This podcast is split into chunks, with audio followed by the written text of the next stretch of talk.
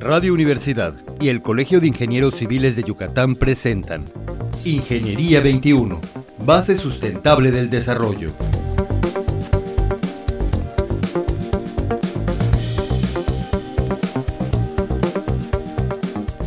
Muy buenos días, estimados Escucha. Nos encontramos en el programa Ingeniería 21 y hoy nuestro invitado es el ingeniero Raúl Estrada Lizama. Buenos días, Raúl. Muy buenos días, buenos días a todos. Buenos días, Tere. Gracias por estar con nosotros. El ingeniero ha desarrollado su vida profesional en algunas empresas y hoy vamos a hablar de lo que es la trayectoria profesional de un ingeniero civil. ¿Nos podrías empezar, ingeniero, contando cuál fue tu primer trabajo y en qué empresa te desarrollaste?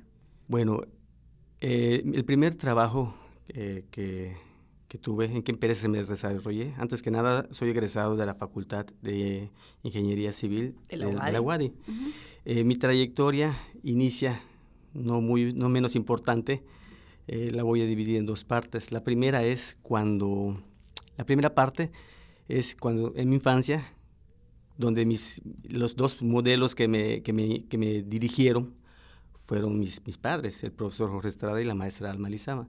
De allá me enseña los valores y vivir en la familia y, y de allá sale todo. De, ahí empieza tu idea de ser ingeniero de civil. De ahí empieza todos los valores que, que, aplicamos hasta ahorita, ¿no? Muy bien. La segunda parte, pues sí, soy egresado de la facultad, como, como ya les había comentado. Eh, tuve una grata experiencia en, en, la, en, la, universidad, en la carrera.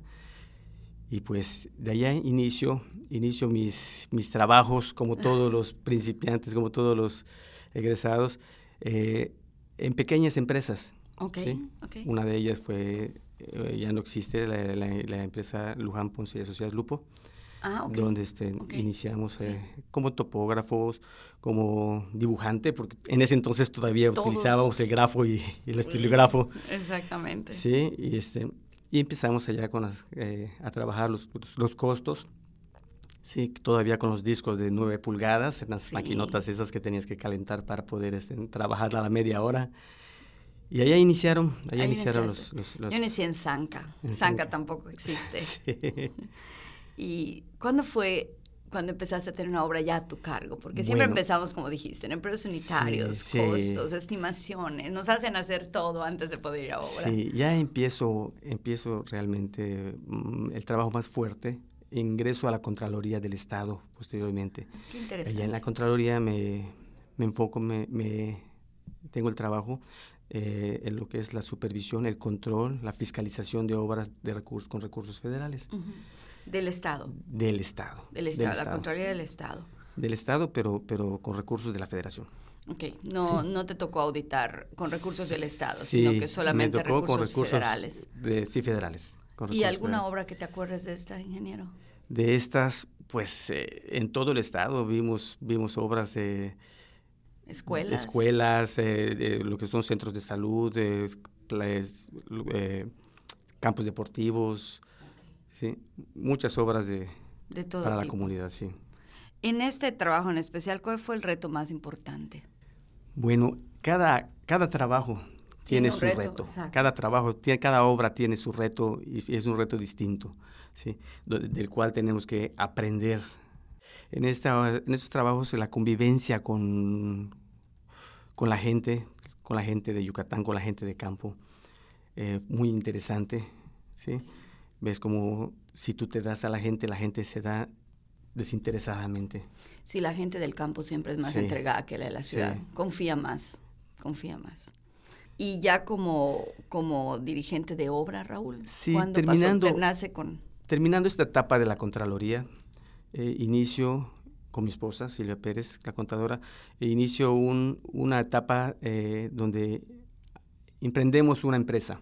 Ok. Sí.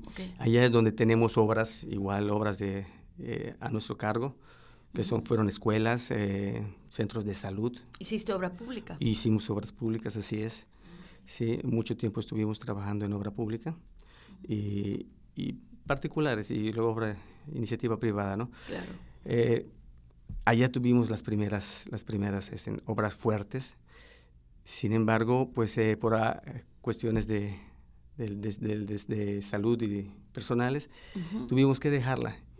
Y allá entramos a una empresa Eh, o sea, cerraron la empresa, de ustedes, la suspendieron y se, y se, fueron a otra empresa. Sí, a otra empresa que se llamaba Administradora Técnica, que se dedicaba ahora a lo que, a la parte que mi especialidad en la que estudiamos, que es la mecánica de suelos y vías terrestres. Ah, ok, veía mecánica de suelos. Sí, nos dedicamos a lo que es la, la, conservación y mantenimiento en las, en las, autopistas y carreteras federales. Ah, ok.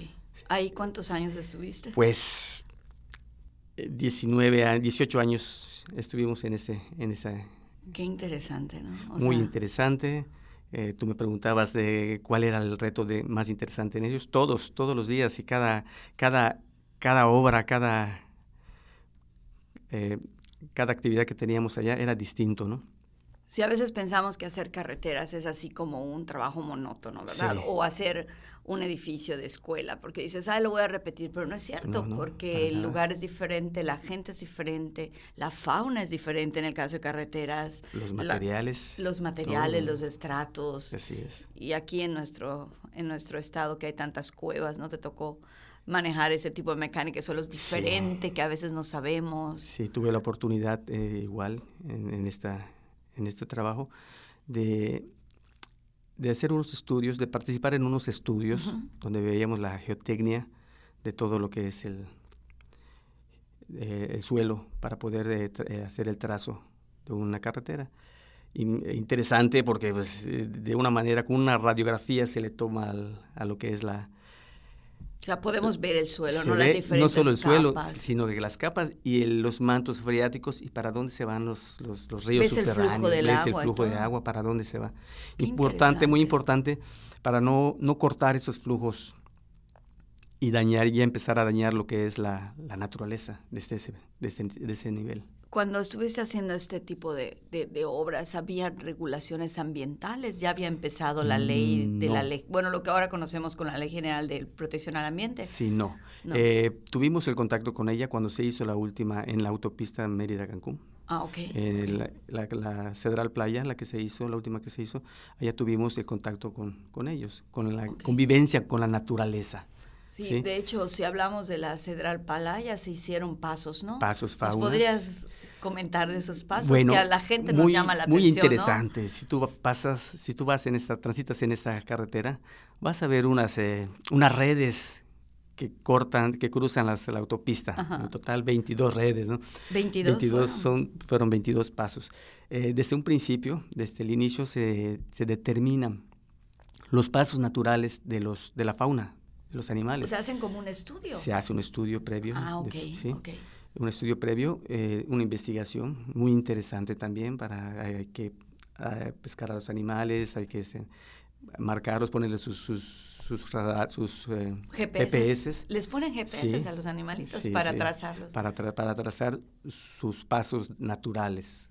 ¿sí?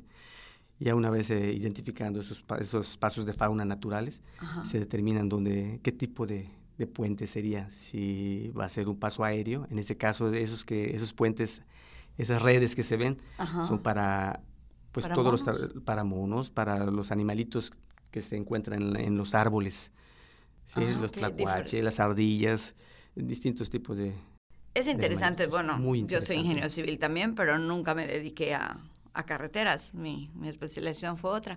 Pero es interesante cuando manejas, nosotros que vamos a, bueno, todos los yucatecos hemos ido alguna vez, ¿no? A la Riviera, ver esos pasos. A mí me gustaría ver, pero cuando pasan los animales. Sí, no, me ha pues, tocado, ¿verdad?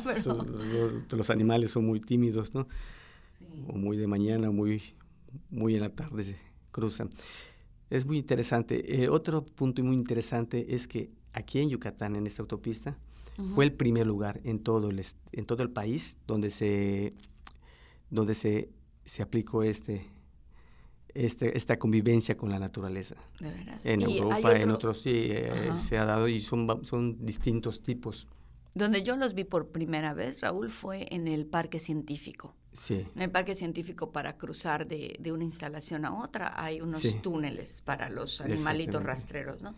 Pero y en la carretera también hay pasos también bajo de la carretera. así es. ¿Y ese eh, para qué tipo de animales? ¿Es igual se hace con GPS hablando, y todo? Sí, eh, hablamos de los jaguares, de los eh, venados, todos los animales, pues ya de, Que por costumbre viven ahí, ¿no?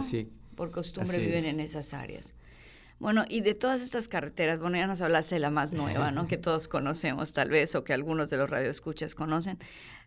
¿Cuál otro fue tu reto en estas carreteras? ¿Qué, qué te pareció más interesante para hacer? ¿Algún, ¿Alguna experiencia que nos quieras contar? ¿Alguna experiencia? Bueno, tuvimos muchas, tuve muchas experiencias en todo este, este 19 tiempo. años. 19 años de, trabajo. Tuvimos la, la, inundación cuando se inundó la autopista en el 2005 con Isidoro. con Isidoro. Y, se, completamente se bloqueó la, los accesos para Cancún. Allá fue algo muy interesante convivir con otras empresas para poder eh, lograr un fin en común, que era, que era, que era lograr el, paso para los vehículos y para llevar la mercancía, los productos hacia Cancún. ¿sí? Eh, duramos eh, tres meses el reto, el reto fue que el mes y medio ya teníamos paso, en menos de un mes y medio ya teníamos paso libre. Y en, tres meses, en tres meses terminaron ya las reparaciones al 100%, se abrió nuevamente la, autopista. Lo importante de esto es que también transita mucho comestible, mucho ¿no? Mucha provisión para la zona hotelera de Cancún y demás. así es. Tanto, Seguimos siendo el paso, ¿no? Tanto el área de tanto para Quintana, para lo que es eh, Chetumal y la, para Mérida, fueron bloqueados completamente. O sea, no había acceso para Cancún. ¿Y ¿Tuvieron que reparar la carretera? ¿Se fueron partes de la carretera? Se, se inundó. O sea, subió lo que es, subimos lo que es la, la rasante, dos metros, dos metros de agua. Sí, tuvimos que subir ese rasante.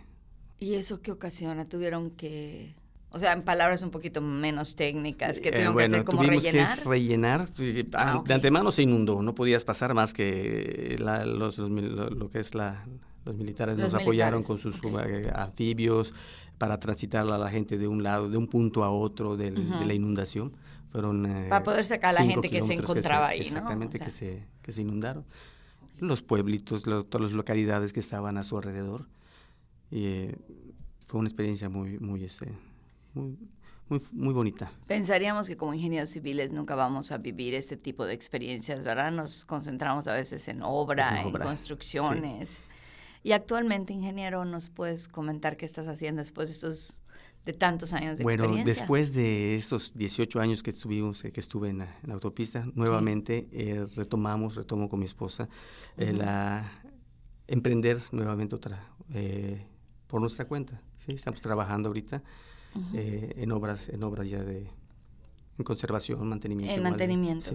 Ah, muchas veces ese es un mercado muy, muy interesante porque a los ingenieros no nos gusta hacer mantenimiento porque es un trabajo pesado, sin embargo es muy interesante decir que el mantenimiento es indispensable, en la ingeniería civil. No podemos vivir sin mantener porque nuestros edificios tienen un tiempo de vida y si no los mantenemos, se pues conservan y se mantienen. Exactamente, ese tiempo de vida se disminuye. ¿Y cuánto tiempo ya tienes de que empezaste estamos la empresa? Iniciando, estamos iniciando, tenemos seis meses que estamos iniciando la empresa. Ah, ok. Muy bien. Eh, ¿Todavía no hay una obra en forma o ya...? Eh, proyectos, tenemos Están en proyectos, están trabajando en proyectos. Muy bien. Y además de carreteras, ¿te tocó alguna vez hacer alguna edificación? Ingeniero, ¿alguna Bueno, dentro, sí, sí. Eh, eh, dentro de la autopista, eh, todo lo que es la conservación y de obra y edificación de obra también. Hicimos, hicimos allá remodelaciones, construcción de, de baños, de, edificios. Sí, todo lo que es mantenimiento. Sí, los edificios, de, incluso de las gasolineras que, que, tenemos en la autopista, todos esos tuvimos mucho... Todos esos fueron este, hechos por, coordinados por la misma empresa. Coordinados por la misma empresa. Entonces la empresa eh, los arrenda. Sí, o sea, es, es, puro arrendamiento. Es arrendamiento.